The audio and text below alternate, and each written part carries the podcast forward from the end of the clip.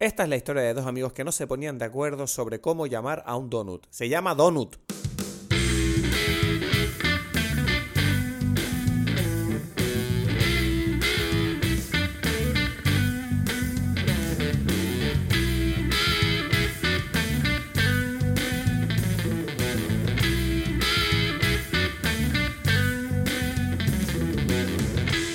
Hola a todos, bienvenidos a Dime Pelis. Mi nombre es Cristos Gacielo, aquí desde Tenerife. En breve vamos a conectar con Edgar Aponte desde Berlín, como hacemos siempre cada semana. Y bueno, ¿qué tal estás? ¿Cómo te encuentras? ¿Todo bien? ¿Has ido al cine recientemente? Mira a ver que la gente eh, lo deja estar y luego se le olvida escaparse mentalmente de su vida. Acaba enclaustrado prisionero de sus preocupaciones, del qué dirán, del qué pasará, del qué fue. Olvídate, ¿vale? Mírate tus películas todas las semanas, escápate un poco de vez en cuando y dale un respiro a esa cabeza, que ahora tal y como está el mundo, cada día está más loco, no sabemos a dónde vamos, no sabemos qué va a pasar. ¿Y qué quieres que te diga? Pues yo disfruto creando cosas, viendo cosas y disfrutando haciendo este podcast, que por cierto, cada vez somos más. Me alegra poder anunciarlo oficialmente. Eh, cada vez somos más, sobre todo en Spotify, que somos unos cuantos ya. Y eh, estoy muy ilusionado, la verdad, eh, con Edgar. Estamos cada día más sorprendidos de la acogida de algunos de los episodios, otros eh, también estamos sorprendidos para mal. Pero bueno, es lo que hay. vamos a seguir para adelante, intentar mejorar poco a poco y, y bueno, lo que digo siempre, ¿no? Que en breve esto va a ser una montaña de dinero y vas a enfrentarte a una cantidad de publicidad que tú no tienes ni idea. Disfrútalo mientras dura porque es que dentro de poco habrá aquí muchos anuncios como los de la papelería Jimena al lado de mi casa, las grapas más baratas de Tenerife, solo en papelería Jimena y seguimos con la sección. Va a haber momentos así a saco, o sea que no te creas que esto va a ser siempre todo gratis, todo placer, todo sabiduría, ¿eh? sabiduría que sale de nuestras bocas, de nuestras mentes, aquí plasmadas por este micrófono en este maravilloso podcast inmortalizado para toda la eternidad, o por lo menos mientras duren los servidores donde están alojados. Hoy vamos a hablar de la nueva película, de la última película de Ryan Johnson. Para mí es la nueva porque la acabo de ver, pero salió hace tiempo, no pude verla en el cine, la verdad que eso es algo que me enerva bastante porque creo que esta película se merecía ser vista en una sala de cine. Pero bueno, no se puede tener todo en la vida, es lo que hay, así que me voy a callar ya y te voy a dejar con el episodio de hoy que está más dulzón que un flambeado de dulce de leche con un topping de azúcar y ralladura de coco. Así sabes cuando... Mi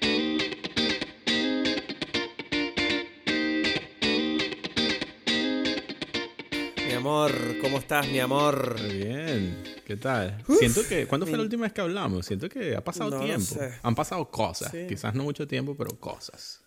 Sí, porque no hemos hablado mucho estos días. Desde el último, Yo creo que de hecho no hemos hablado desde el último podcast, ¿no? No sé, pareciera que no. Mm. No, es porque hicimos un podcast la semana pasada, pero no salió bien. Se me había olvidado. exacto, exacto. Hicimos algo que nadie va a escuchar jamás. Nadie va a escuchar jamás. Hicimos un podcast, de hecho, fue, es, curioso, ¿no? Que desde que tú y yo hemos empezado este podcast, pues todos los episodios han ido más o menos bien, los hemos subido. Pero la semana pasada nos pasó una cosa rara que, no sé, estuvimos casi una hora hablando y nos dimos cuenta de que no había flow. No. Estábamos con la energía baja. Bueno, yo estaba por lo menos. Sí, hicimos, hicimos todo un podcast completo que no, que no sirvió. Que nos dimos, que nos dimos cuenta que no era, no tenía una calidad para nuestra increíble y adorada audiencia que tanto queremos. Entonces dije, lo, echamos, lo, tiramos a la basura y literalmente además, porque borré las pistas grabadas, no las tengo. Ya, eso, eso no tenías que haberlo dejado. Yo lo tengo. Ya, ya, eso ya. Bueno, podemos poner ahí, no sé. Una, me encantaría subir lo tuyo y yo inventarme lo que, lo que yo digo, ¿sabes? Y tú, contestas. ¿Tú has escuchado alguna vez un audio de nosotros el, el, solo, ¿sabes? El, una sola pista, ¿sabes? De pareces un loco, pareces un loco cuando hablas solo. sí. Además, porque es como un silencio y de repente como una cosa. a mí... a, mí lo, que más me gusta es que hay un silencio y de repente tú, no, no, no, pero, no, pero, pero... y, estás, como, ¿qué te pasa? Sí. No, no, no. Bueno, pero nada, no estamos solos, no se crean esas locuras. Estamos aquí hablando tú y yo a tres países de distancia. Y, em, ¿qué te iba a decir? He empezado a ver una serie que me has recomendado recientemente. ¿Sí? Succession. Ah, ¿la comenzaste a ver? Ya la empecé a ver y creo que es una serie que además creo que trata unos temas similares a la película de la que vamos a hablar hoy. Sí. Tienen unas cositas ahí. Sí, bueno, sí. Ahora que lo dices, sí. Ahora que lo dices, sí. Es que eh, sí, eh, me gusta mucho el, el, tono. Bueno, el tono es parecido, pero, pero el Succession hace muy bien, logra muy bien eh, el, el ponerte a estos personajes en, de una forma que uno los pueda entender. ¿sabes? A los protagonistas, ¿no? Yo, yo, te tengo que decir que yo estoy bastante confuso con Succession todavía. Creo que he visto cuatro capítulos. Ajá. Y tardé mucho en darme cuenta que eso era una comedia. Claro, claro, claro. Pero es que yo dije, pero a ver, yo hasta me deprimí un poco en los dos primeros. es que es intenso, es intenso. pero a ver, pero tú sabías eso, es normal, ¿cómo me siento? Mm, hay gente que me ha dicho que tiene que tomarse unas pausas de Succession, porque es como muy como que sienten una cosa muy tóxica que, que, que, no sé, que les afecta. En cambio, por ejemplo, Maresa se reía conmigo porque decía, yo siento que tú estás muy cómodo allí con Succession, ¿sabes? Como que pareciera que es tu mundo ese. No sé, yo es que empecé a verla y dije, ah, bueno, venga, vamos a verla, he oído que es divertida que tiene puntazos. Y la empezamos a ver, veo el primer capítulo y me quedo como, uff, ¿esto qué es? O sea, esto no me estoy riendo yo mucho aquí. Es como, no sé, pongo el segundo capítulo y estoy como, uff, esto es más duro incluso, ¿no? ¿Qué está pasando? Y luego es verdad que ahora en el último episodio que he visto, que es el cuarto, de cuando hacen, que es el episodio donde hacen eh, la fiesta, la gala esta, ¿no? Y tú tienes al, al, al hijo volviéndose loco con la mantequilla. Sí. y eso, ahí es donde yo dije, vale, ok, esto es una comedia. O sea, aquí me estoy riendo porque el tipo pidiendo disculpas por la mantequilla a todo el mundo, ahí es donde dije, uh, me estoy riendo, ¿vale? Pero aún así es un tono muy extraño esta serie, porque es una no es como es raro, es como es como una comedia con tono de drama. Em, ya, ok, eh, tengo que pensarlo esa, esa descripción, pero es muy interesante. Yo creo que tienes que cuando veas más, claro, ya empiezas a conocer a estos personajes de una forma mejor y entonces ya sabes cómo van a reaccionar y, y cómo se mueven. A mí me encanta el el, esposo de, la hija. ¿sabes? El que tiene el problema de la empresa. Que tiene que, que le acaban de dar esta nueva posición en donde se da cuenta que hay como millones de ah, cosas horribles de corrupción y tal. Y es como que... Ese personaje, yo estoy, eh, me parece, bueno, el actor me parece increíble, ¿sabes? Sí, increíble. Es genial. y bueno, también Kieran Culkin. Kieran Culkin es increíble también. Buenísimo, ¿no? y el, el primo, el primo es genial. Ah, el primo. Uf, me encantó. Me encantó el primo cuando dice... Dice, bueno, el, el, tipo le dice, bueno, me gustaría a lo mejor, a lo mejor yo podría hacer algo en los parques temáticos, ¿no? y, el, y el Logan Roy le dice como, eh. y, y, luego él se queda como, creo que he conseguido un trabajo. Sí, sí, sí.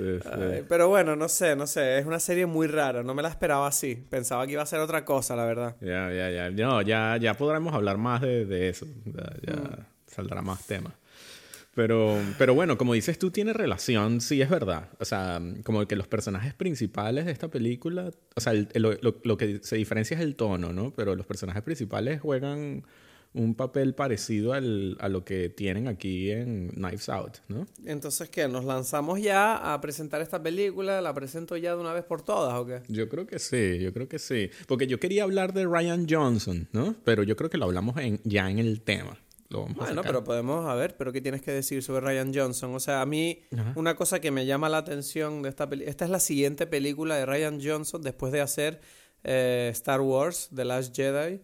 Y eh, se nota mucho la mano de Ryan Johnson como director en todo lo que toca. Porque creo que es de los pocos directores. Tiene unos. O sea, no tiene miedo de meter unos. como unos golpes de efecto a nivel de tono en sus películas que muchas veces te sorprenden, ¿no? No tiene miedo a reírse un poco de sus personajes, de la propia historia, ¿sabes? La forma en que se comportan los personajes nunca es estereotipada. Siempre tienen. Hay, siempre hay algo en, la, en sus películas que te hacen sentir como que está su identidad de él como director detrás. No sé si me explico. No, o sea, sí, sí, yo todavía no... Justamente The Last Jedi es como que la que se sale un poco de eso, pero tú la estás incluyendo, ¿no? Estás diciendo como que The Last Jedi... No, porque tiene- yo creo que precisamente se nota el toque de Ryan Johnson en The Last Jedi por los riesgos que toma eh, con la propia mitología de la, de la franquicia, ¿sabes? Entonces. Es la única película de Star Wars en la que tú ves un gag en el que, por ejemplo, Kylo Ren de repente mm, se enfada y rompe un ascensor y tú ves a un Stormtrooper mirando como diciendo, ¿qué está pasando aquí? o, o- o que de repente, eh, además es el único también, creo que es la única película donde tú ves a una figura como mm, Luke Skywalker admitiendo que hizo las cosas mal y no lo hace de forma heroica y redentiva, sino que la hace como una forma cobarde y humana, ¿sabes? Como diciendo, yo soy, soy un imbécil. Y creo que realmente Ryan Johnson es ese tipo que no tiene miedo a ir hasta lo más, no necesariamente lo más auténtico, sino lo más crudo de la actitud de un personaje en favor de la historia. En esta película, por ejemplo, en Puñaladas por la espalda, de la que vamos a hablar en un segundito, yo lo noto mucho en el protagonista, bueno, no, no es el protagonista, pero en el, en el investigador, que es Benoit. Blanc. Que no tiene miedo Benoit Blanc a ser como casi medio ridículo a veces. Ya, ya. Entonces tú dices, ya, ya, porque ya nos estamos metiendo ya ahí que entonces ah, tienes que presentar la película, digo yo. Venga, voy a presentar la película entonces. Eh, Knives Out, conocida en España como Puñaladas por la espalda.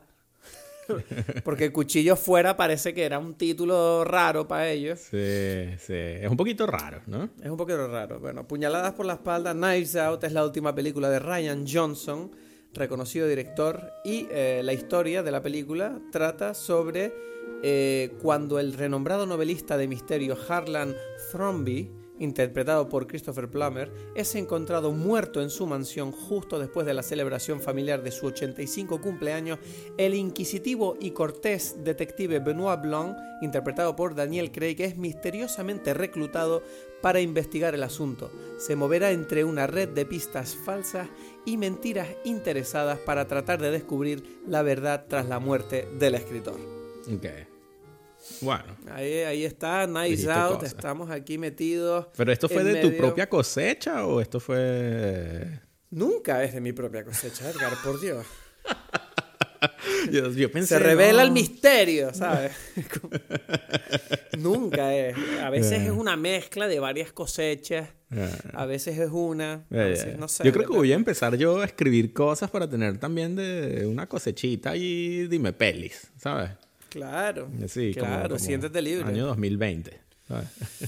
Y entonces, bueno, Knives Out, ¿no? Me la vi el otro día y la verdad que, mm, no sé, o sea, me, me gusta que, antes de nada, me gustaría saber, tú eres un seguidor de este tipo de historias, de misterio, de crimen, de quién es el asesino. Ya. ¿Te gustan esas cosas? Sí, o sea, o sea no, no ahora, pero cuando era niño, o sea, como que mm, creo que fue, del- o sea, para ver, como que mi conexión con la literatura, o sea, empezó con, con clásicos, no sé, que, que están, con- o sea, como resumidos para, para jóvenes, ¿no? Entonces, a qué sé yo, que recuerdo haber leído temprano que sí, Los Tres Mosqueteros, El Conde de Montecristo, cosas así, pero las primeras que me llamaron la atención, y me estoy desviando un poquito, pero fueron las, las novelas de Julio Verne, ¿no? Y todo este tema como fantasioso y tal. Pero después, junto a eso, fue las novelas de misterio, ¿no? Y, y mm, Sherlock Holmes me encantaba, y junto a eso, cosas de Agatha Christie, que es un poco este estilo, ¿no? Esto, de, de, de estos misterios, eh, pero como lo más tradicional, ¿no? O sea, mm, de- del detective que cumple una función. O sea, como que Agatha Christie tiene a Hércules Poirot y, este, y Sherlock Holmes, estos personajes como eh, más allá que, que de cualquier página y de cualquier pantalla, ¿sabes? Que son como más grandes que la historia. Y, y, y bueno, me parece interesante que, que Ryan Johnson haya, se haya propuesto crear un personaje así en Benoit Blanc, ¿no?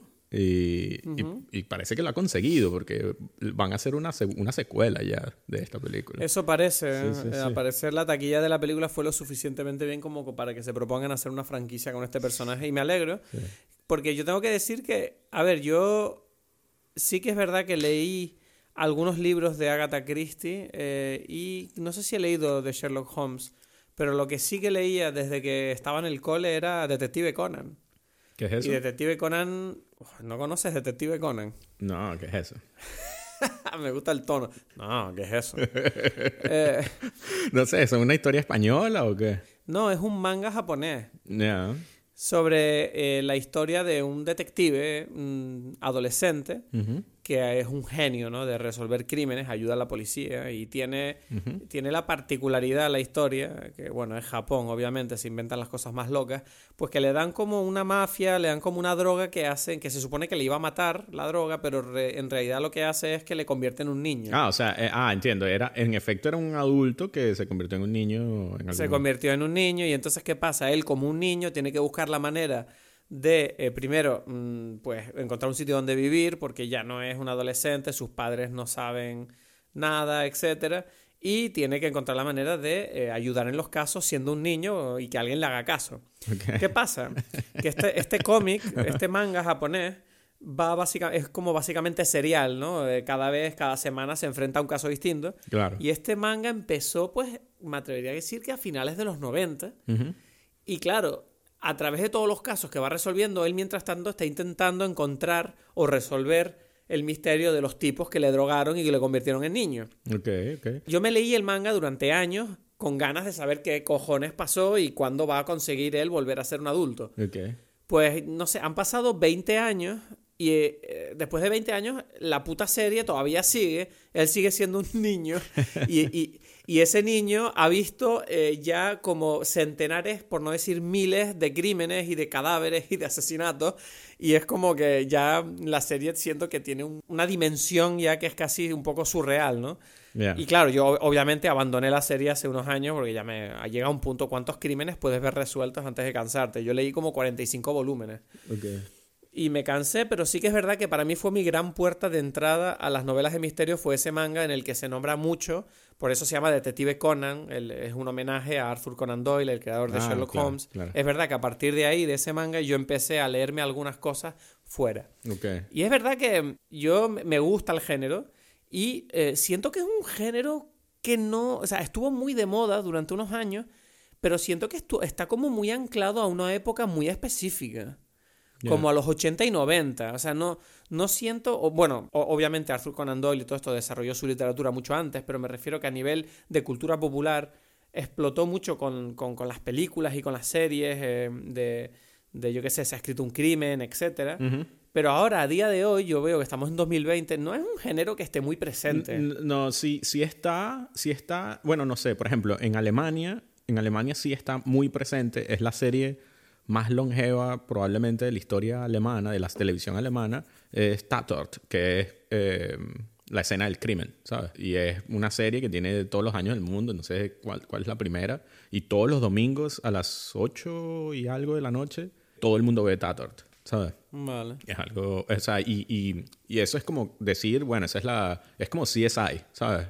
Es casi que el CSI original. Sí, es que ¿sabes? CSI en realidad es como el género de misterio ha, ha evolucionado para hacerlo como más tecnológico y más cool dentro de Sí. las ramas de CSI, ¿no? Exacto, exacto, exacto. Pero, pero claro, a mí me gusta más, es verdad que cuando pienso en novelas de misterio, me gustan más las novelas de misterio de detectives que investigan un caso casi exclusivamente, ¿sabes? es que, No- es que yo creo que, no, y creo que lo interesante, lo que ha cambiado, como dices tú, es convertirlo en un problema, cómo se resuelve en una solución tecnológica a un, a un problema, mientras que antes, eh, o sea, todos estos tienen un, un método deductivo o lógico determinado con el que estos detectives llegan a la conclusión. ¿sabes? Mientras que ahora se utiliza, es, no sé, casi que computadoras y, y tecnología para llegar a la conclusión, ¿sabes? Y eso es distinto. Es- claro, lo que mola del, del antiguo sistema es que las historias se centran mucho en las relaciones entre personajes y en la condición humana de cada uno, ¿sabes? Entonces, es- esa exploración es lo que en parte hace interesante la resolución del misterio, de por qué la gente se comporta de determinadas maneras. Bueno, Cuando- eh, o sea, depende de, qué, de qué, porque cada, cada detective y cada historia se, se iba por distintos métodos, ¿no? Por ejemplo, Sherlock Holmes es lo que decía, utilizar el, el método deductivo, entonces era una cosa más lógica, pero con una lógica, claro, en, en, en donde existe inteligencia artificial y algoritmos, quizás es algo como que, bueno, poco impresionante que un... O sea, es un ser humano el que está haciendo todas estas deducciones, ¿no? Mientras que ahora podrías como que eh, quizás conseguir una forma de, de, hacerlo eh, tecnológicamente, ¿no? Pero, pero igual la lógica es parte importante de, de estas historias, ¿no? esto no puede pasar, o sea, como que la, la cosa del, del, del, cuarto encerrado, ¿no? Es como una de las escenas eh, de, los, de los misterios clásicos, un hombre muerto en un cuarto encerrado, nadie pudo entrar, nadie pudo salir, ¿no? Y siempre hay como distintas soluciones a esto, ¿no? Y, mm. y cosas así. No sé, me acabas de foguear mucho la mente con la idea de una inteligencia artificial que tiene una base de datos de todos los crímenes jamás realizados y es capaz de elaborar eh, conclusiones en segundos de el asesino fue este. ¿Te imaginas una serie así? ¿Sabes? Como Robocop en 2021. ¿Sabes? Como, bueno, el asesino fue este. Lo acabo de calcular, mira, esto es todo. Te imprime todo el informe así de golpe. Claro, claro. Lo, lo difícil de esto, quizás, y esto es lo que. Y por eso eh, personajes como Sherlock Holmes tienen una importancia difícil de, de suplantar es que lo importante es ver las pistas, los detalles, ¿no? Y hmm. entonces es como que, claro, esta inteligencia artificial tendría que ser algo así como un, una máquina que capta todos los detalles que suceden en algo, pero para eso tiene que tener la capacidad también de entender cómo sería ese sitio sin ese... O sea, no sé, estoy aquí haciendo como todo... Da igual. estoy aquí como un detective intentando entender una cosa muy absurda. Pero lo que te iba a decir es que lo único que quería dejar claro es que este género siento que como que retrotrae un poco a una época pasada, ¿no? Y siento que esta película, por ejemplo, que está ambientada en la actualidad, se supone. Sí, sí. Y yo no, yo no tengo la impresión de que sea ahora esa película, ¿sabes? Yo constantemente siento que hay un cierto aire de nostalgia tanto en los personajes como en los métodos utilizados, por ejemplo, por Benoit Blanc, que parece es como un, un Hércules Poirot pero como más cool, ¿no? ¿Sabes que, ¿Sabes que ahora que, lo estamos hablando, yo me, me, puse a pensar precisamente en por qué los, las historias de misterio como estas son interesantes para la gente, ¿no? O sea, ¿qué, qué es lo que nos llama la atención como, como seres humanos? ¿Por qué existe todavía una película como Knives Out que podría haber pasado de moda, ¿sabes? Como que podríamos pensar, como dijimos, que, que si es ahí ya echa por tierra todo este, todo este género y lo convierte en algo nuevo, ¿no? Y sin embargo, como dices tú, tuvo mucho éxito y a la gente le gustó, a pesar de ser algo que pareciera fuera de tiempo. Y, yo no sé, yo me, me, propuse una respuesta y es que, que mm, estos misterios buscan, eh, en muchas ocasiones, tú lo mencionaste antes, ¿no? De entender las intenciones de los personajes, ¿sabes? Y yo creo que ese es como algo importante para los seres humanos, ¿no? Como que nosotros no, no, necesariamente tomamos o entendemos por qué alguien hace algo. Exacto. En este caso, eh, las, eh, las, las, historias de misterio queremos entender por qué alguien haría esto, ¿no? Es como las intenciones de las personas. Y yo creo que en el caso de la película Knives Out, eh, intenta entender quizás, ¿no? Un, un, cierto grupo de personas, como dijimos antes, mencionando a, Succession, ¿no? Que viven en Estados Unidos y entender cómo pueden querer, eh, no sé, tener, o sea, yo creo que la película ya... ¿Cómo, cómo lidiar con eh, el fallecimiento del patriarca de la familia? Por ejemplo, exacto. ¿Y por qué eso los lleva a cometer actos, o sea, a ser violentos, agresivos? Yo creo que toda la película está intentando jugar en, en eso, en cómo reacciona estas personas ante esta situación, ¿no? Un grupo de personas, todos parecidos, de una familia, y cómo cada uno tiene una reacción eh, distinta, parecida, o, o, o, sea, los matices de esta forma de comportarse son el juego de la película, porque algo muy interesante de la película es que muy rápido se sabe todo lo que sucede. ¿No? El misterio de cómo muere esta persona es bastante... Se sabe, pero a la vez no se sabe por qué ocurre de esa manera. Por eso, sí, pero, pero lo normal es que eso es lo último, la explicación, ¿no? Pero es como... Claro, claro. Eh, eh, eh, y eso es algo que es una, una genialidad de Ryan Johnson, es, es que en el guion te, te, juega con tus expectativas como espectador, porque en el, o sea, tú dices, pero ya, ya se acabó la película, que ya sé todo lo que pasó, ¿no? Lo sabes muy rápido. ¿Sabes que, ¿Sabes que yo se lo comenté? La, la, estaba viendo con Paulina la película y le dije, pero entonces ya sabemos cómo fue. Y Paulina me dijo, sí, pero bueno, ahora vamos a ver cómo esta mujer eh, Marta, interpretada por Ana de Armas, lidia con el tema y cómo Benoit Blanc va a llegar a ella. Y yo decía, bueno, pero yo creo que no va a ser tan sencillo, yo creo que va a haber algo más porque, y efectivamente hay más, pero me refiero a que me parece curioso cómo mm, O sea, es que hay muchas cosas que hablar de la película. sí, sí, sí. En primer lugar, me apetece decir que el personaje de Benoit Blanc eh, me encanta. Creo que Daniel Craig se lo está pasando bomba en esta película. Y, y es un gustazo ver a un actor como Daniel Craig por fin un poquito más mm, libre, ¿no? De, de, de, desahogarse un poco. Porque es verdad que llevamos unos años donde siempre, siempre le hemos visto, pues en James Bond, donde yo creo que interpreta interpretativamente está un poquito mm, encorsetado. Y eh, da gusto verle lanzarse a hacer algo casi cómico, porque el personaje de Buena Blonde es un personaje juguetón, ¿no? Es un tipo que no tiene miedo a, a, decir cosas irreverentes, a llamar la atención.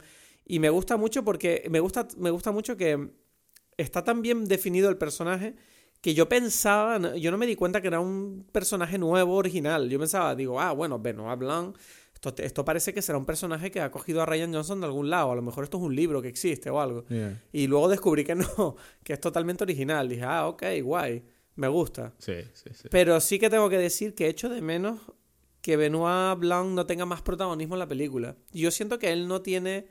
O sea, siento que es como que él en realidad es como un espectador de la propia historia, ¿no? Mm. Él está ahí pensando, analizando, pero no siento que tenga tanto protagonismo. Eh, no, es que otra vez forma parte del juego, como dije antes, de, Ryan Johnson, de, de, jugar con las expectativas del público. Entonces, por un lado, hace eso de solucionar el, el misterio prácticamente en la primera mitad de la película, y después lo otro es que este personaje, Benoit Blanc, es muy bueno porque se te vende al principio de la película como un genio, pero toda la película está pareciera demostrándote que no lo es, ¿no? Hasta el final donde, donde tú te das cuenta, no, ya va así. Es como que es, todo, todo siempre en contra de lo que tú estás esperando en un momento determinado. ¿sabes? Él, él te lo presenta y en, el principio dice, bueno, sí, es un detective increíble, ¿no? Por, por, por su fama. Pero después todo toda la película te está diciendo que, bueno, pero no se da cuenta de nada, es como un tonto y tal. Y es claro, porque es el proceso natural, es como que todavía no sé, no he llegado a la conclusión. Él está ahí sacando, o sea, deduciendo, intuyendo, está utilizando todos los métodos para llegar a la conclusión y es lo que le dice él en algún momento a... ¿Cómo se llama la, la, personaje? Bueno, Ana de Armas, pero su personaje... Marta. Marta. Marta. Sí, exacto. Está ahí como que intentando Em, y le dice, no, ya va, yo voy a llegar a ese momento, ¿no? Es una parábola que tiene su principio y su fin, ¿no? Y, y es algo que va a pasar, es lógico. La lógica no tiene, no tiene vertientes, ¿no? Y él le explica algo así como, lo interesante es lo que uno hace una vez que sabe lo que sucedió. Ese es donde están los grises. En, en, en, en, la lógica de cómo suceden las cosas no hay ningún gris. Él le dice algo así. Y le dice, en el momento en que yo sepa y entenderé qué es lo que uno hace con la decisión que uno, o sea, con lo que uno eh, aprende o conoce después de, este proceso. Y, y, eso, durante toda la película, uno está viendo cómo él no está entendiendo y está intentando llegar a la conclusión correcta. Y al final, cuando llega, también uno se da cuenta cómo él dice, bueno, esto es, pero entonces esto es el chiste de, de, esto es como una dona, pero tiene un hueco en el centro. Y... Bueno, cuando dices dona, dices donut. no, estamos hablando en español o qué. Yo nunca he oído esa palabra de dona. o sea, ¿qué mierda estás diciendo? Nunca he oído dona. Sí. Es donut. Donut. Dona. Dona. Me voy a comer una dona. Es como una hamburguesa, ¿no? Esa... No, eh, sí, me gustó mucho la parte donde dice lo del donut. Esto es como un, un, caso que tiene un misterio, un agujero en medio, pero este agujero luego tiene otro donut con otro agujero dentro. Pero se, se vuelve como medio loco. Lo gracioso es que la primera vez que él lo piensa, él dice, ya, esto es una estupidez. Yo sé que tú... tú porque él dice algo así. Esto es como un... Esta, este caso tiene un hueco en el medio. Como un donut. Y es como que... bueno, esto es una estupidez. Y él dice, sí, sí, este es mi proceso. Este es mi proceso. Por eso te digo que de verdad que ese tipo de personajes siento que son como muy de Ryan Johnson. Porque es como que el propio personaje no se está. no está jugando a las reglas de la película. Porque se supone que ese era un momento donde él tenía que haber dicho algo inteligente, ¿sabes? Y no lo hace. Pues, ah. Pero, pero, pero ya que estamos hablando de esto, tú, tú has visto las otras películas de él, o sea, porque a mí me, me gusta mucho este director, ¿no? Y me refiero no al de Last Jedi, que, que es una cosa distinta. Em, No sé, he visto Looper, he visto... ¿Qué más he visto? Brick la tengo pendiente. Brick no la has visto.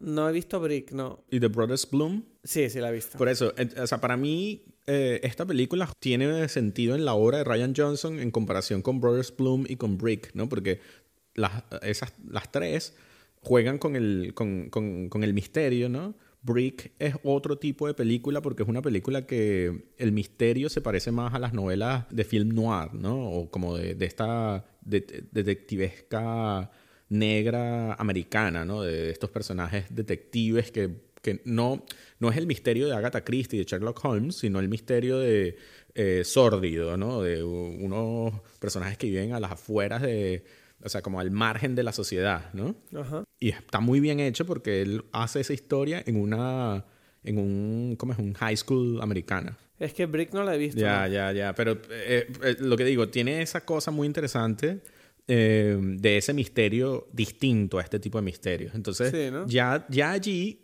Ryan Johnson sabía lo que dijimos al principio de que cómo, por qué es interesante el misterio para, los, para, para nosotros como, como humanos, ¿no? Que es lo que nos llama la atención y es esta cosa de entender las intenciones y, la, y lo que no se nos, lo que está, nos está oculto en la superficie, pero que está en el subtexto y en la profundidad. Y en este caso, con lo de lo- con los adolescentes, bueno, es como, como a los adolescentes en el colegio, en el high school, tienen esta idea como exagerada de la realidad, ¿no? Como más intensa. Sí. Y, y él la convierte en, un- en una película negra muy, muy interesante. Y después Brothers Bloom es parecido, pero eh, en el... Yo recuerdo que Brothers Bloom era una película muy rara. Eh, pero, pero es una película de, también de un misterio, pero un misterio distinto porque es el misterio de los estafadores, ¿no? Es la forma en que unos estafadores, los- el- en el mundo de las estafas también hay un misterio, porque es cuál es, cómo es, cómo funciona la estafa. ¿Quién es ¿no? el, sí, quién es el verdadero, sí, quién es, quién es el que está estafado? Exacto, ¿sabes? quién es quién termina exacto estafado en esta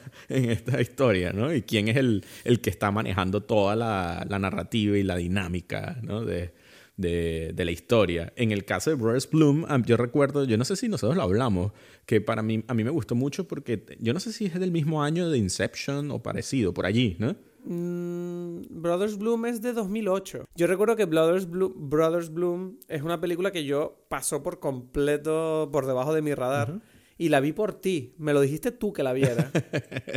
es que a mí me gusta mucho este director, siempre me parece muy interesante. Pero también te digo que estaba mirando su filmografía ahora mientras me hablaba y siento que es raro, pero ha hecho muy pocas películas en los últimos 15 años. Mm, Solo ha hecho cuatro, cinco películas. Cuatro. unas- unos Ha hecho- capítulos bueno, a de ver, Breaking Bad es que ahí. parece un poco estúpido que yo diga que un tipo que ha hecho cinco películas es poco. Porque, ¿sabes? Como yo no he hecho ninguna y es difícil. Además, hacer él hizo película. una de Star Wars, ¿sabes? Y probablemente, en mi juicio, es quizás la segunda mejor de, de todas las películas de la Star Wars. historia de. Star Wars. Sí. No, ha hecho cinco películas, pero todas son, a falta de ver Brick, creo que todas son Sí, interesantes. sí, sí, sí. Son muy, muy interesantes por, por la capacidad que tiene de, de adaptarse a un género y jugar con él, ¿no? Y con las expectativas que puede tener el público al respecto. Entonces, Oye, ¿y tú sabes si Ryan Johnson todavía está desarrollando la nueva trilogía de Star Wars? no sé, yo creo que no, porque yo creo que estuvo claro que después ¿No? de Rise of Skywalker, ellos como echaron para atrás. Yo tengo entendido que yo tengo entendido que incluso después de eso eh, le- aún así va a hacerlo. Quiero voy a mirarlo ahora porque tengo demasiada curiosidad. No creo, porque entendí que Taika Waititi es como el nuevo, ¿no? No, ah sí, no, pero te... Johnson Star Wars, voy a buscar. No lo sé, Star no lo sé. Lo importante, otra vez volviendo al, al tema de la película, es esa capacidad de, de jugar con las expectativas eh, que tiene cada uno de un género determinado. Sí. Y en el caso de los misterios, en el, y específicamente en Knives Out, él no so- es lo que digo, juega con eh, el misterio como tal del asesinato y con eh, la forma en que estos personajes se eh, forman parte de, de esta dinámica. A mí me gusta mucho que el personaje de Ana de Armas es el Sí. personaje que es, en principio, digamos, es el culpable, ¿no? Así, o sea, en, en principio, así, viéndolo superficialmente, pero además es el, el ayudante.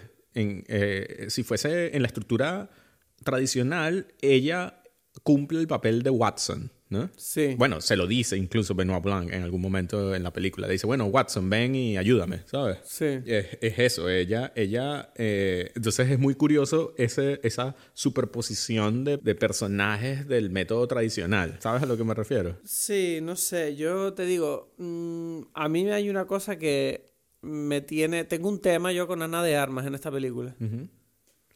No sé qué opinas tú, Ajá. pero tuvo un proceso, ¿vale? O sea, a ver, Ana de Armas es una actriz que a mí me parece que es muy buena, es muy pro- creo que resuelve muy bien y ha hecho muy buenas películas, pero hay una cosa de ella que hace que siempre, y esto no sé si es un prejuicio mío, ¿no? Personal, Ajá. pero siento que en esta película su casting en un principio yo no tenía claro si era el adecuado. Luego tuve, luego tuve dudas de si en realidad ese pensamiento mío era el que era mm, el que se buscaba.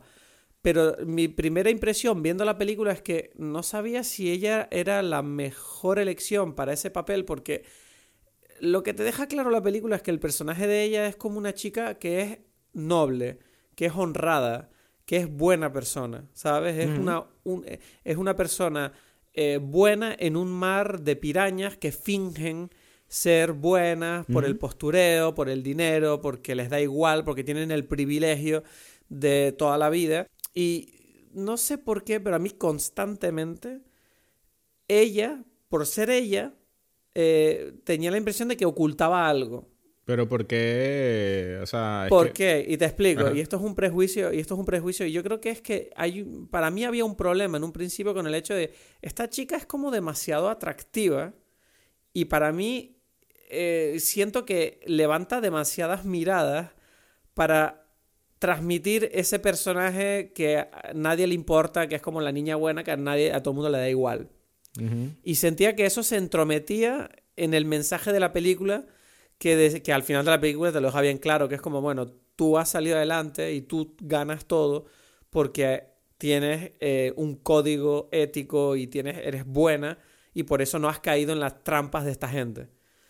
Eh, Y yo sentía como que mm, eh, el personaje, la, la historia me está diciendo quién es este personaje, pero no siento que ella me lo esté transmitiendo bien a pesar de todo el trabajo interpretativo que está haciendo. No sé si me explico. Sí, no, yo te entiendo. Puede que esto sea, y no, y quiero que, se, quiero que sepas que esta reflexión la hago sabiendo que yo sentí, dije, no sé si esto será un prejuicio machista mío, en el que yo estoy proyectando el hecho de que me cuesta mucho creerme a una tipa que es atractiva y a la vez buena persona y que... Pero es que también la historia en sí, yo sentía que no se le hacía suficiente hincapié al hecho de que, ¿por qué nadie está hablando del hecho de que, bueno, a lo mejor este viejo se estaba cogiendo a la tipa esta?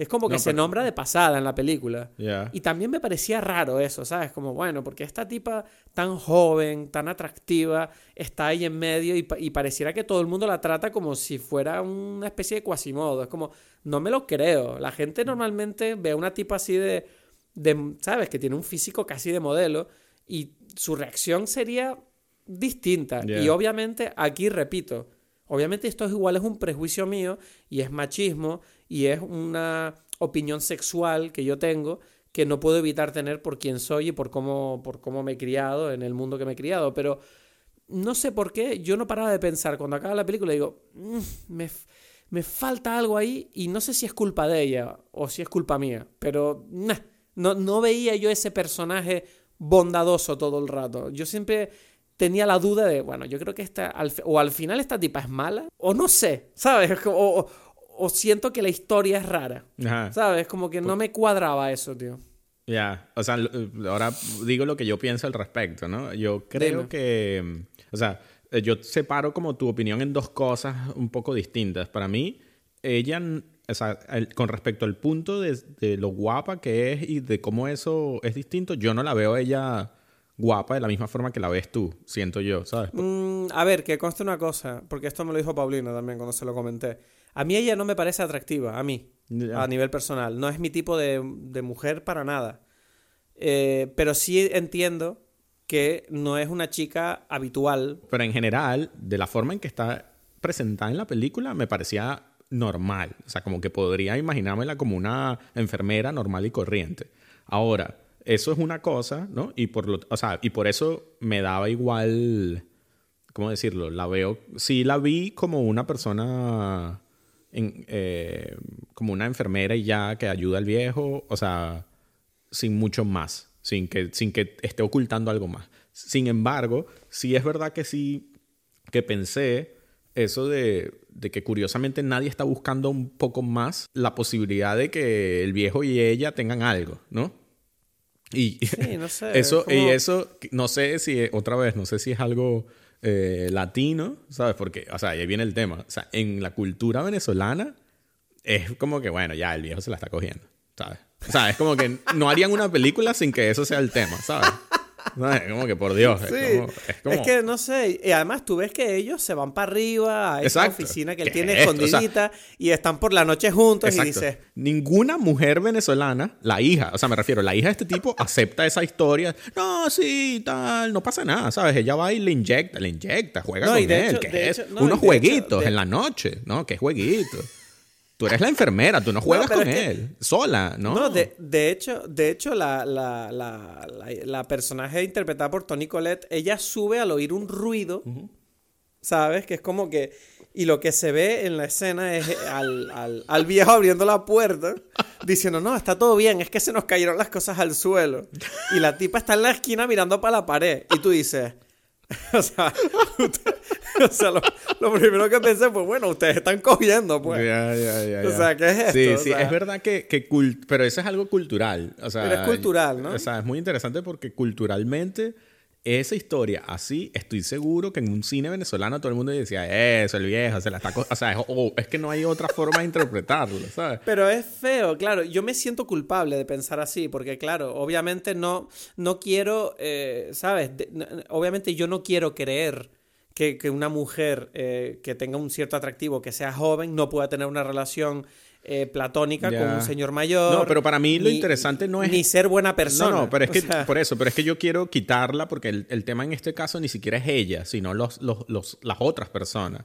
Y no, y no porque, o sea, y me parece bien que, que en, en esa cultura no sea así, ¿no? Pero es lo que te digo, el, el personaje de, de la hija, o sea, la hija de este viejo, si, si estamos hablando de una familia venezolana, no aceptaría, pero ni por un segundo, y que, ¿qué es eso? Tú como enfermera, y que, ¿por qué te vas a poner a jugar con, con, con mi papá en las noches? No, pero, ¿sabes? pero ni, ni siquiera, yo ni siquiera diría eso, sino que encima cuando le cae la herencia, tampoco nadie dice nada sobre Bueno, eso. ella sí lo como, dice en ese momento. Ella sí, o sea, la Bueno, hija- lo dice una vez. lo dice una vez, es verdad. O sea, pero, pero, pero que eso, que, que nadie diga como que, bueno, ya confirmado. O sea, este es el tema, como que ya te dejé jugar con, mi, con mi papá todas las noches. Eh, no, nosotros tenemos nuestros jueguitos en nuestra habitación, ¿sabes? Es como que, es que eso, no- eso no. Yo te juro, yo, te juro que pensé, uff, esto es un poco, no sé. Es, es como, o sea, que sí, que está muy bien, que es normal, que todo el mundo lo podría, debería de poder hacerse y que nadie piense mal, pero no para de pensar que en un sitio donde ha habido un crimen, donde este tipo le ha dado toda la herencia a esta tipa de repente sin que nadie se lo espere, no sea ese el mayor tema principal. no. Por eso es que se juntan las cosas. Yo, ese es el, Ya. y, y por eso digo que hay un, un choque cultural muy, no sé si muy fuerte, pero está allí. Yo sé que toda la película yo la estaba viendo y decía, bueno, no voy a obviar porque esto no está pasando en Venezuela, ¿sabes? Y por eso estos personajes se comportan de esta forma distinta, ¿no? Yo creo que lo que quiero decir es que yo creo que tengo un prejuicio que me impide creer fácilmente que una tipa atractiva sea tan buena y honrada y, y humilde. ese- porque, pero pero ese- también te- pero te explico por qué. Porque si- en mi experiencia, todas las personas atractivas que yo he conocido han tenido una experiencia en la vida en las que las personas a su alrededor se han comportado de una determinada manera que ha hecho que ellos sepan el poder que su físico les otorga.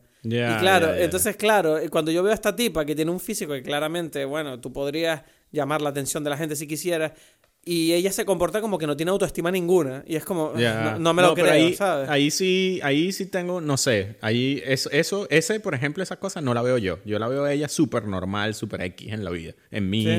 eh, eh, o sea... Pero es en- un prejuicio mío, entonces. Pero ahí viene el, o sea, es lo que estoy diciendo. Cada uno tiene su- sus parámetros y sus, como decir, prejuicios o ideas o lo que sea, ¿no? Y en el mío, ella sí entra perfectamente dentro de la categoría de una enfermera normal. Vale, que no, vale. No, ¿sabes? yo quería dejar, a ver, yo estoy teniendo mucho cuidado a la hora de expresar esta opinión, porque yo entiendo que habrá gente que nos escuche, mujeres, hombres, que digan, bueno, tú eres un imbécil porque, ¿qué pasa? No. Esta tipa no puede ser así, pero... Y no, yo, no, pero yo- por eso, yo- pero es que cada quien ve desde, desde su experiencia desde lo, y, y eso, como que bueno, a ti, eh, ella tiene unas características que para ti eh, cumplen una cierta, no sé, una cierta...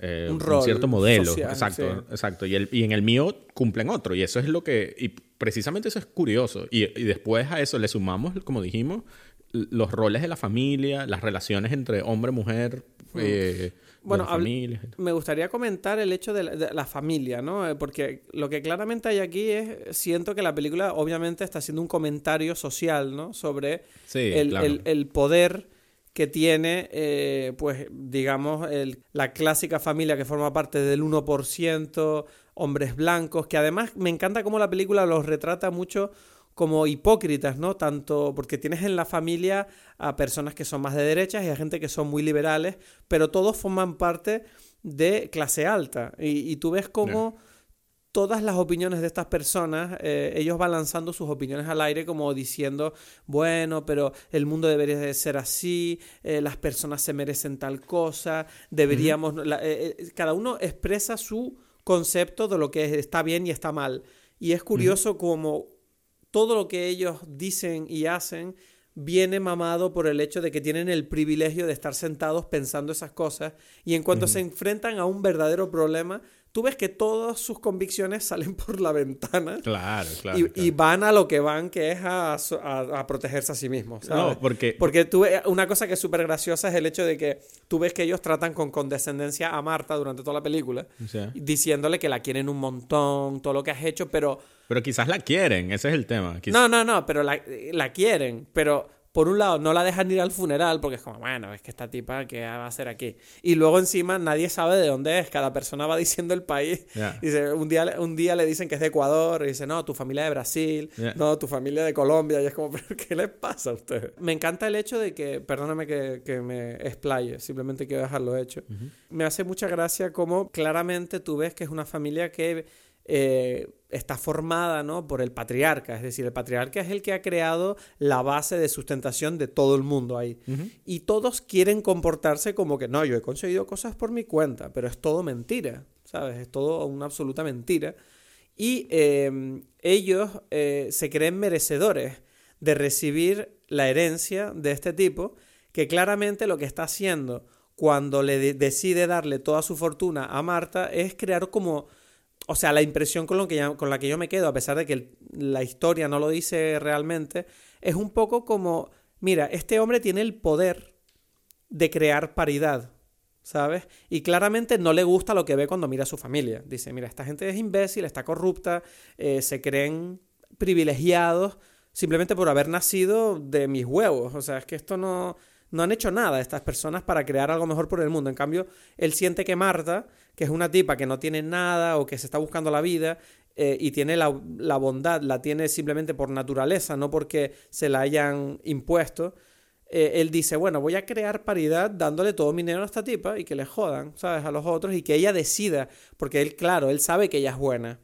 Él sabe que ella puede decir, no, no, yo voy a recibir la fortuna, pero no les voy a dejar tirados a ustedes. Les voy a dar cada uno lo que creo que se merecen.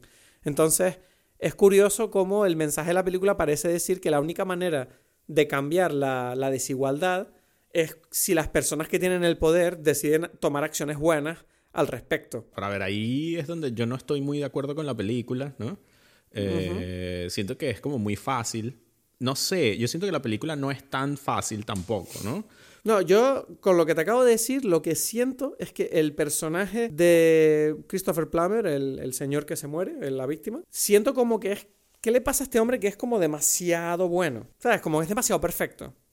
Como es millonario y, le, y quiere además, es buena persona, es sabio. O sea, otra vez, a mí en general todo me gusta mucho de la película y yo siento que mientras más eh, se dedica la película a hablar del juego, ¿no? Y, de, y del misterio y cómo todo eso funciona, es mejor a cuando se empieza a querer como decir, dar enseñanzas, ¿no? Como dices tú, ¿sabes? Sí. Como que este, este es el ejemplo, el otro, ¿sabes? Porque, por ejemplo, por, por decir algo con respecto a que, que pienso yo en general de, de cualquier situación como esta, ¿no? Donde se muere el padre y, y vienen los hijos.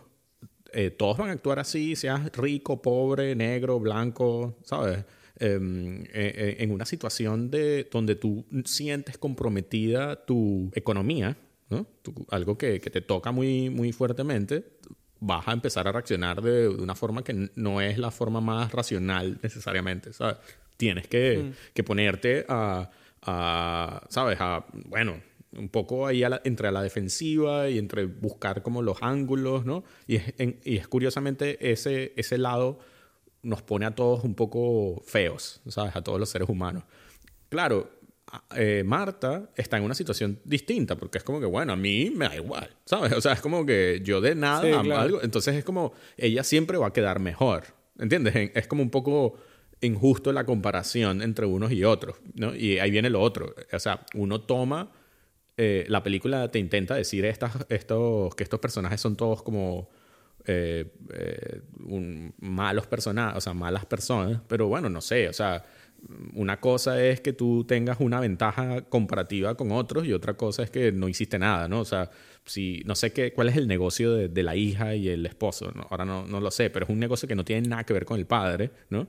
No sé si es inmobiliaria o algo así da un poco igual. O sea, el punto es que como que, bueno, ella dice que, que lo hizo ella sola, eso es una exageración, eh, obviamente, pero a la vez es como que, bueno, pero, pero hizo algo ella sola, ¿no? O sea, como que tuvo una ventaja que otros no tienen, ya, ¿sabes? Pero... Sí, te entiendo. ¿Sabes que justo lo que acabas de decir es una cosa que comentamos ayer?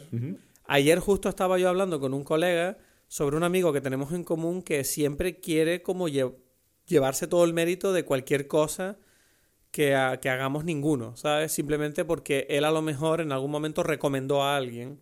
¿Sabes? Como... Y entonces, claro, es como que si, si, si, esta persona recomienda a alguien y luego esta persona responde y, y, le, y le pasan cosas buenas por el trabajo que él hace, eh, eh, eh, hablábamos sobre el hecho de que qué curioso que este tipo ahora siente que él tiene todo el mérito de lo que ha hecho esta persona. Y es como, no. No, ¿sabes? Tú simplemente recomendaste a esta persona. y luego esta persona es la que tuvo que currar para demostrar lo que es capaz de hacer. Exacto, exacto. Entonces tú, tú puedes, tú puedes exigir si, si acaso un oye, gracias por darme una oportunidad, pero ya está, o sea, el resto lo hizo él. Claro, claro, exacto, exacto. Es como que algo parecido, es como que, bueno, estos personas, está, especialmente el de ella, bueno, el, de, el del otro hijo, que es el ¿Te refieres al de Jamie Lee Curtis? El de Jamie Lee Curtis, porque el, el del hijo, eh, yo siento que, que, que, parte del juego es esto, esta situación donde, bueno, ante un caso especial, un momento extraordinario, las personas actúan de forma extraordinaria, ¿no? Y, y para mí es curioso porque yo lo conecto con, con algo, un detalle curioso de la película que termina siendo muy importante es esa, la taza con la que comienza la película que dice que es la taza de, de Harlan Trumbly, del, del patriarca, ¿no?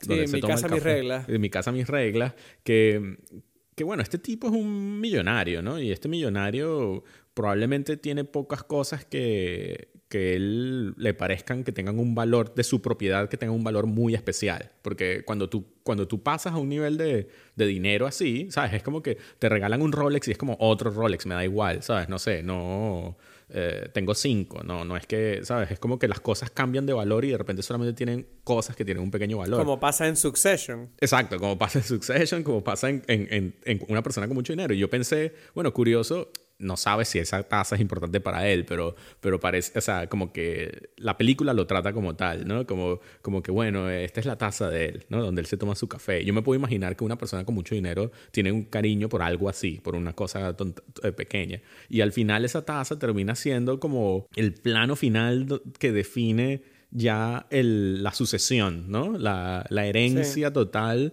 donde está el personaje de Marta con esa taza tomando, o sea, ya ella lo tiene todo, ¿no? Bueno, no sé si lo tiene todo, pero tiene toda la herencia. y, y, ¿cómo se llama? Y entonces ella tiene, la taza forma parte fundamental de la herencia, ¿no? Es esto, mi casa, mis reglas. Y, sí, está toda, y, además en el plano final ella está tomándose el café en la terraza, en el primer piso de la casa, mirando hacia la entrada donde está toda la familia mirándola fuera, esperando como esperando casi a que ella le tire una limosna. Exacto, exacto, exacto. Ya, y entonces ahí ese, eso, eso curioso viene otra vez con, una vez que lo tienes todo, eh, las cosas más sencillas tienen, tienen, cobran un valor. Así pasa a la inversa. Una vez que tú sientes que, que no lo tienes todo, que se te pone en peligro, te, te atacas cualquier cosa, ¿sabes? No, eres, yo qué sé, eres una puta o qué es lo que, ¿sabes? Vamos a, vamos a aquí a pelearnos con cualquier tontería, ¿no? Porque ya cualquier detalle, todo, tiene, todo es importante. No, no tienes nada que decirme de Lake Stanfield. que siempre donde está es un genio, ¿no? Eso. Siempre. ¿Qué te, ¿Qué te gusta de él en esta película? bueno, en, este, en esta película lo que pasa es que él está ahí como, como atrás, ¿no? Entonces está... Pero lo hace muy, pero me gusta mucho la, la, sobriedad con la que interpreta al policía. Sí, sí, sí, sí, Porque tú ves que él hace de muy buen contraste con Benoit Blanc. Claro, él tiene que... ser, o sea, para que funcione Benoit Blanc tiene que haber este tipo que es como el, el, el tradicional, serio, nada especial, ¿no? Él es como... Mm. Un, tipo... Que va como diciendo, que va como diciendo, no, pero esto es un suicidio, ya, pues. y el otro en plan, no, no, no, no, no. Sí, sí, sí. es el, es el, es el personaje que te da a entender por qué el otro es especial, ¿no? Sí, pero no sé, a mí me apetece. Dicen que van a hacer otra y la verdad que tengo ganas de verla. Porque me apetece ver a Benoit Blanc en distintas, en nuevas situaciones. Pero sí que te digo que espero que en la próxima película exploren un poquito más el, el personaje de Benoit Blanc. Quiero saber más sobre este personaje. Quiero saber cuál es su estilo, de dónde viene, cómo piensa, porque en la película no, no, me, no me, me, quedé con hambre, de ganas de entenderle un poco más. Pero yo creo que eso es lo que sucede con las buenas películas, ¿sabes? Y, con la, y que siempre termina siendo malo después, porque es como que nada va a superar a verlo a él describiendo esta historia del donut o, ¿sabes? O, o entender, eh, o querer entender a estos personajes al principio haciendo las preguntas y, y después cuando ve, se descubre que, que, Marta no puede mentir porque, porque vomita, ¿no? Esto es también otro juego. Es que yo sentía que era como que es esto de que hay una tipa que vomita cuando miente. ¿Qué tontería es esta? O sea, pero, como... pero, esas son las cosas. Pero eso fue lo que escogiste tú de las cosas de la película para decir, esto ah, no me convence. No sé, me parecía raro. Era como, ¿pero por qué Ya, es raro, pero forma parte de la rareza de la película, es lo que quiero decir, ¿no? De, de, y no solamente de la, de la rareza, sino de, de, otra vez, de los juegos, ¿no? Como que toda la película eh, utiliza estos juegos y, y arma muy bien el las expectativas que uno tiene de los personajes, ¿no? Entonces, o sea, o de las situaciones. También, eh, porque te prepara para cosas que van a suceder después. En el caso del vómito, está perfectamente utilizado al final, ¿sabes? Cuando ella miente claro. para decir que, que, la...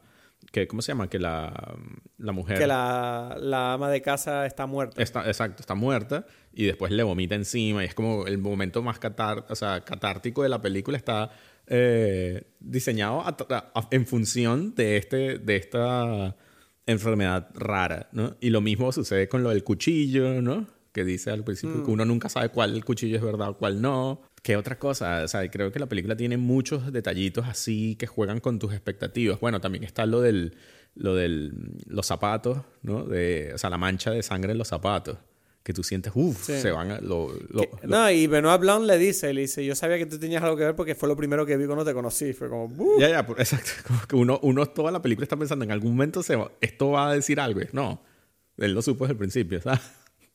O sea, la mancha la vio al principio y, y, y, y yo yo la volví a ver y se ve cuando él la ve. Ya, pero lo que sí que es raro es como que él vea eso y no diga, bueno, hay que recuperar esa zapatilla ya como prueba del crimen. No, vamos a dejar que la tipa se la lleve a su casa no, porque, y tenga la oportunidad de limpiarla. Es que no, es que da igual, porque él ya sabía, o sea, ese es el punto. Él es mucho más inteligente de lo que parece al principio. Él ya sabía que ella cumplía una función, pero no necesariamente la asesina, etcétera, etcétera. ¿Sabes? Bueno, en, en, definitiva, a pesar de que parezca que estoy como atacando la película, a mí la verdad es que la película me ha gustado mucho. Ya, ya. ¿Pero por qué? ¿En qué momento se supone que la atacaste? Ah, no sé, yo tuve la impresión de que estaba como buscándole las cosquillas a la película ahora al final. No, pero eso no, eso no. A mí también, o sea, de, de todos estos detalles, a mí también me parece que, ya va, yo quería decir algo y ahora me, me en el momento que me cambiaste la cosa, ¿qué quería decir? Ah, bueno, ya, exacto. Una de las cosas que creo que es lo que más me gusta de la película y, conecta con algo que mencionamos ahí el otro día, bueno, que te lo mandé en Twitter. Eh, ah, lo de J.J. Abrams. Sí, sí, pero por eso es el momento en la película donde ellos van a ver el incendio este en el laboratorio, ¿no? Y, y entonces de repente los ve la policía y hay esta persecución, ¿sabes? en los coches, en los carros, están en la persecución y al final cuando, o sea, sucede todo lo que sucede en todas las películas donde no, los, los, los, despistamos, ¿no? Y ahora nos desaparecimos y estamos aquí y llega la policía y les toca la puerta y que bueno, ya, los conseguimos, ¿no? O sea, esto es un pueblo aquí. dice, esta, dice, dice, esta es la, la, la, persecución más estúpida de la historia. Yo aplauso, esa es la mejor... Otra vez, el juego de Ryan Johnson sabiendo que, que esto es una tontería y en la película tú, te estás, tú lo estás viendo y hay como la emoción de la persecución, pero a la vez dices, pero que esto no tiene ningún sentido. Y no lo tiene. no, y de hecho, no, de hecho hay un momento que me hizo mucha gracia, que es cuando a ella le está sonando el teléfono sin parar en la persecución. Y de repente y mira por la ventanilla y está Benoit Blanc ahí con el móvil en la mano como diciéndole, cógelo, ¿qué haces? Para el coche. Ya sé que eres tú, ya sé que no huyas es genial. Ese, eso, es momento genial. Y, quería decir que conecta precisamente con lo que hablamos de, o sea, con el mensaje que te mandé en Twitter de, la, de cuando J.J. Abrams explica a a quién fue, a Chris, al otro Chris, no es Chris Evans, ¿cómo es que se llama? Eh, Chris... Chris Pine. Chris Pine, ¿no? Y él le explica que en las películas, que, en Star Trek, él le dijo, pero es que yo no entiendo. Entonces me lo tiene, me intenta... Este tipo le entrevistó a Chris Pine hace unos años, ¿no? Y le dijo, ¿qué te pareció trabajar con JJ y tal? Y el Chris Pine le contó una historia diciendo eh, que tuvo un problema en un momento dado porque dice que tengo una escena en la que entro corriendo y digo unas cosas ahí de que hay un problema en no sé dónde y qué tal y cual, pero no, yo no entendía bien qué coño era lo que estaba diciendo, ¿sabes? Y entonces él le pregunta a JJ, oye JJ, ¿me puedes explicar un poco el sentido de las cosas que estoy diciendo y qué, qué, qué función evocan? Porque no, no entiendo muy bien cómo tengo que decir estas cosas. Y JJ le dijo como, da igual, tú simplemente dilo muy rápido porque lo único que va a pensar la audiencia es como, aquí están pasando cosas. Aquí están pasando cosas. Aquí están pasando cosas. Eso fue... Y es como, y es que, claro, lo gracioso es que nosotros cuando hablamos de JJ nos metemos mucho con él, ¿sabes? Y decimos, no, pero es que parece que este tipo está haciendo esto por tal. Pero que el, el actor, el protagonista de la película, te diga que en un set de una película de millones de euros este tipo, el director, le dijo eso al actor, es como, wow. O sea, wow. Ya, ya, ya. Y por eso, bueno, no es casualidad. Y ojo, estamos hablando de JJ y de Ryan Johnson, los que dijeron Star Wars, ¿no? y, y, pareciera que Ryan Johnson se está burlando de JJ Abrams en Knives Out, ¿sabes? Eso no lo sé. No, pero no, o sea, no, o sea, no lo sé tampoco, pero pareciera. O sea, mira lo que estamos diciendo. Y él lo dice. O sea, es como toda esa escena está, está creada para decir eso, para decir, mira esta estupidez, esta estupidez no tiene ningún sentido, yo lo estoy haciendo para que se den cuenta de que esto no tiene ningún sentido, ¿sabes? es como que, o sea, cuando o sea, yo la estaba viendo y decía, pero ¿qué es esto? Esto no tiene ningún sentido. Y llega Lake It Stanfield y dice que esta es la persecución más estúpida de la historia. Yo aplaudí, aplaudí y dije, ¿qué genio, qué genio es Ryan Johnson. Él sabe lo que está haciendo, ¿sabes? sí, la verdad que sí, es maravilloso. Sí, sí, sí. Es maravilloso. No, pero si tú dices que The Rise of Skywalker es mala, eres un hater. Eso es lo que me pasa, me está pasando mucho eso últimamente cuando con la gente. Escuché, escuché tu episodio de Dime Pelis de Star Wars y no me parece bien. Lo que dices, porque a mí me pareció una película muy emotiva que cerró una saga que a mí me ha llevado toda la vida. Bueno, pero al que le gusta, le gustó y ya está, pues, pero, pero nosotros... Ya, bueno, disfrútala, no sé, pero yo creo que, bueno, es que ¿sabes qué pasa? Que tampoco argumentamos muy bien. En ese episodio nos dejamos llevar por la locura. Ya, no, es que, es que me da un poco... Es que, es que JJ es como una persona, no se puede razonar con es que JJ. es que uno se es que, es que eso es lo otro, o sea, te, te terminas cansando porque, porque no, o sea, como que, bueno, voy a empezar por el principio aquí, de todo, nada tiene sentido, ¿no? Todo es para evocar esta emoción. Es como, ya, ¿sabes? Sí, no, sé. no sé, yo, yo respeto, respeto que este tipo hace películas increíbles para algunas personas.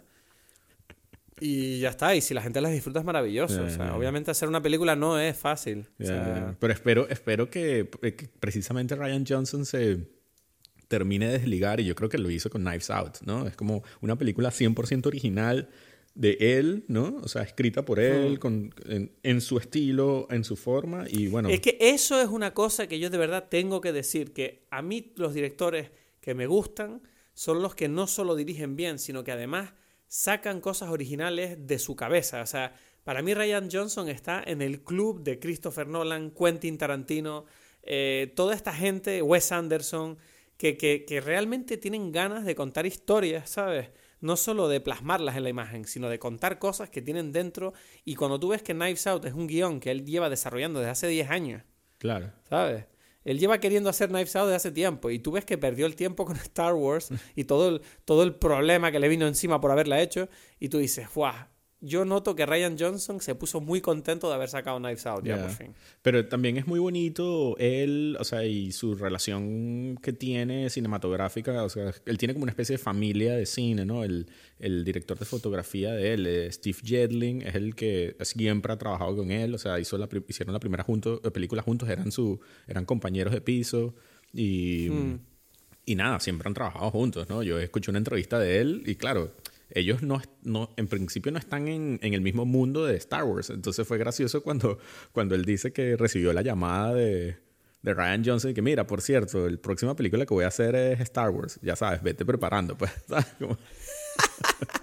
No, pero es que además Ryan Johnson yo, em, le recomiendo a cualquier persona que nos esté escuchando que le siga en Twitter porque es un tipo que tiene un sentido del humor maravilloso. Sí, sí. O sea, tú tendrías que haberlo visto cuando le llegaron todos los haters de Star Wars. Él buf, se, se partió, de, o sea, se meaba de risa. Claro, claro. Dice, pero ¿qué les pasa a ustedes? Sí, o sea, sí. esto es una película. Y yo recomiendo eh, para cualquiera que esté interesado en, en dirección de fotografía y cámara a Steve Jedling, porque él también su página web y su Twitter, él explica mucho de eh, ya técnicamente de cómo él logra eh, los looks y las cosas que él hace. A mí, y, y, bueno, ser un comentario que es muy curioso, que a él le preguntaron también como... em, y, y, bueno, sabes que él siempre dice que o sea, la gente, a los directores de fotografía les preguntan ¿y con qué película, con qué cámara trabajaste, ¿no? O sea, el look de Harry, Red, o de qué marca. Y él dijo, bueno, esto es tan, tan ridículo que como preguntarle a un escritor qué, qué marca de, de máquina de escribir utiliza, ¿sabes? o qué marca de, de, De bolígrafo. de procesador, de, o sea, que si utiliza Word, Pages o qué, ¿sabes? Como que da totalmente igual. Eh, me molesta mucho que, me, que, que yo digo, eh, sigan a Ryan Johnson en Twitter, que el tipo es graciosete, y tú dices, no, bueno, sigan a este tipo también, que les va a explicar todo el proceso creativo detrás de las cámaras y te digo, bueno, No, pero, pero a mí me encanta Ryan Johnson, yo solamente... ¿De qué estás hablando? No, pero me dio, me dio un montón de rabia que yo simplemente quise hacer una recomendación como divertida, como, bueno, síganle en Twitter. Y tú dices, bueno, yo quiero recomendarles a este tipo que les va a explicar que tiene un libro maravilloso en el que él le explica todo su proceso, que es algo mucho más interesante que estas tonterías de No, pero ya va, pero solamente, solamente le va a interesar a alguien que le interese la cámara y eso, porque es muy, Yeah. muy específico y muy técnico, ¿sabes? A alguien que no, no, o sea, se va a aburrir en las primeras dos palabras, ¿no? O sea, pero es alguien Ok. de verdad muy inteligente. Interesante. entiendo. Pero sí te iba a decir que, eh, por ejemplo, recientemente Taika Waititi sí comentó en una entrevista que él no quiere escribir guiones en un MacBook Pro nunca más. Porque dice que los teclados son una mierda y que está hasta las narices. Y entonces, claro, ahí es donde, ahí es donde yo sí te digo que yo creo que a los guionistas sí les importa el teclado sobre el que escriben. No, pero, pero ya, y a la gente de las cámaras también, pero no influye en el producto necesariamente. O sea, influye en el sentido de que, No. de que es lo que dice, o sea, y esto es algo un poquito más eh, entrar a los vericuetos de por qué él dice eso, sino que la gente cree que, que cada cámara tiene un look determinado, ¿sabes? Como que el sensor de Harry tiene un color así. Pero no tienen, no tienen un look determinado. No, o sea, porque tú puedes hacer como una base y tú puedes, si conoces... No, pero es verdad que son cámaras de cine. El rango que tiene una cámara de cine. Y, qué y- estupidez. y lo, lo que él dice es que, es que, claro, tienen un look predeterminado de- eh, distinto, pero tú, si, lo, si tú después eso... si grabas en, ¿sabes? Si grabas en, en RAW, es como, bueno, tú incluso si no lo grabas, pero si sabes cómo manejar, cómo, cómo modificarlo, tú puedes conseguir el mismo resultado con cualquier, con cualquier cámara, si sabes cómo manejarlo. Eso es lo otro. La gente no lo sabe. Sí. Y la gente dice, bueno, voy a usar esto porque ya usando esta cámara con Sí. estos lentes ya sé lo que me da, pero no... No, porque es que eso es como la gente que utiliza las cámaras de fotos en automático. Dice, mira, esta cámara hace esta foto. Exactamente, exactamente. exacto. Sí, sí, sí. Bueno, pues Knives Out, muy buena, recomendadísima. ¿Qué les parece? Si les gusta, escríbanos, díganos cosas. Mira, mira, este, bueno, eso fue Knives Out. Entonces, ¿tienes una recomendación de algo? ¿Has visto algo? Eh, eh, he visto Booksmart. Booksmart, gran recomendación. La he puesto además en nuestras redes para que la gente la vea. Una película dirigida por Olivia Wilde, que no sé, no sé si aparecerá sobre este podcast. Es una lucha de sables láser que tengo eh, detrás de bambalinas contigo. Contigo estoy ahí luchando, pero tú estás ahí como, no sé si quiero hablar de Booksmart. yo, yo sí quiero. Bien, bien. Pero recomiendo eh, Booksmart, es una película del año pasado, dirigida por Olivia Wilde, interpretada, protagonizada por dos actrices muy jóvenes y, creo que está muy bien. Es una película que es muy interesante. Ok, ok. Yo, entonces, esa, fue esa es la única recomendación tuya. La única. Booksmart. No, yo tengo, yo tengo aquí una que muy buena, me gustó, que se llama Ash is Purest White. Bueno, ese es el nombre en inglés, ¿Eh? la traducción. Repite. Ash, ash is purest white. O sea, es como la ceniza es puramente blanca o algo así. Sí, es, lo, es lo más. Sí, vale, ok. Algo así, es lo más. vale, ok. es una película china de un director que tiene muchas. Ya empezamos, ¿ves? Yo digo una película americana que todo el mundo puede. Tiene que salir este hombre con una china que no conoce a nadie. Increíble. El director Jian Chang que es un. O sea, no sé si se llama así. eh, es increíble. Lo siento. Me encanta cómo lo dices con toda la tranquilidad del mundo. No, bueno, Jan, Jan Sí, o sea, bueno, es que tiene, es un director que ha hecho películas que son como entre mafia china. Eh, en China actual. Entonces, y, representa cómo, es la, cómo se ve la sociedad china ahora, ¿sabes? Entonces, en la película esta de Ash is Purest White, eh, dura no sé cuánto, pero tiene como tres momentos desde el 2000, principio de los 2000 mediados de los 2000 y 2018 es como el final de la película. Y tú ves cómo va cambiando la cultura china en ese proceso, ¿no? Y es una historia de amor de, de una pareja ahí como medio mafiosa, ¿no? Me encantó la película, o sea, eh, Uh, tiene buena pinta. Estoy mirando aquí el cartel y sí, sí, sí, me gusta la foto. La foto tiene la edición de arte tiene pinta de ser potente. Sí, sí, te la, te la recomiendo muchísimo, o sea, de verdad. Pues la voy a conseguir y a lo mejor me la veo esta noche. Sí, sí, sí, porque tiene, tiene cositas, tiene cositas. Entonces, Perfecto. bueno, nos lanzamos pues ahí. Nada. Vamos a callarnos ya. Exacto. Bueno, otro episodio que se acaba, espero que te haya gustado, espero que hayas sacado algo en claro, que te hayas entretenido. Recuerda que si quieres apoyarnos, comparte este podcast con tus amigos, comenta a la gente, compártelo en tus redes sociales y si quieres contactar con nosotros estamos en internet. Nos vemos la semana que viene en Dime Pérez.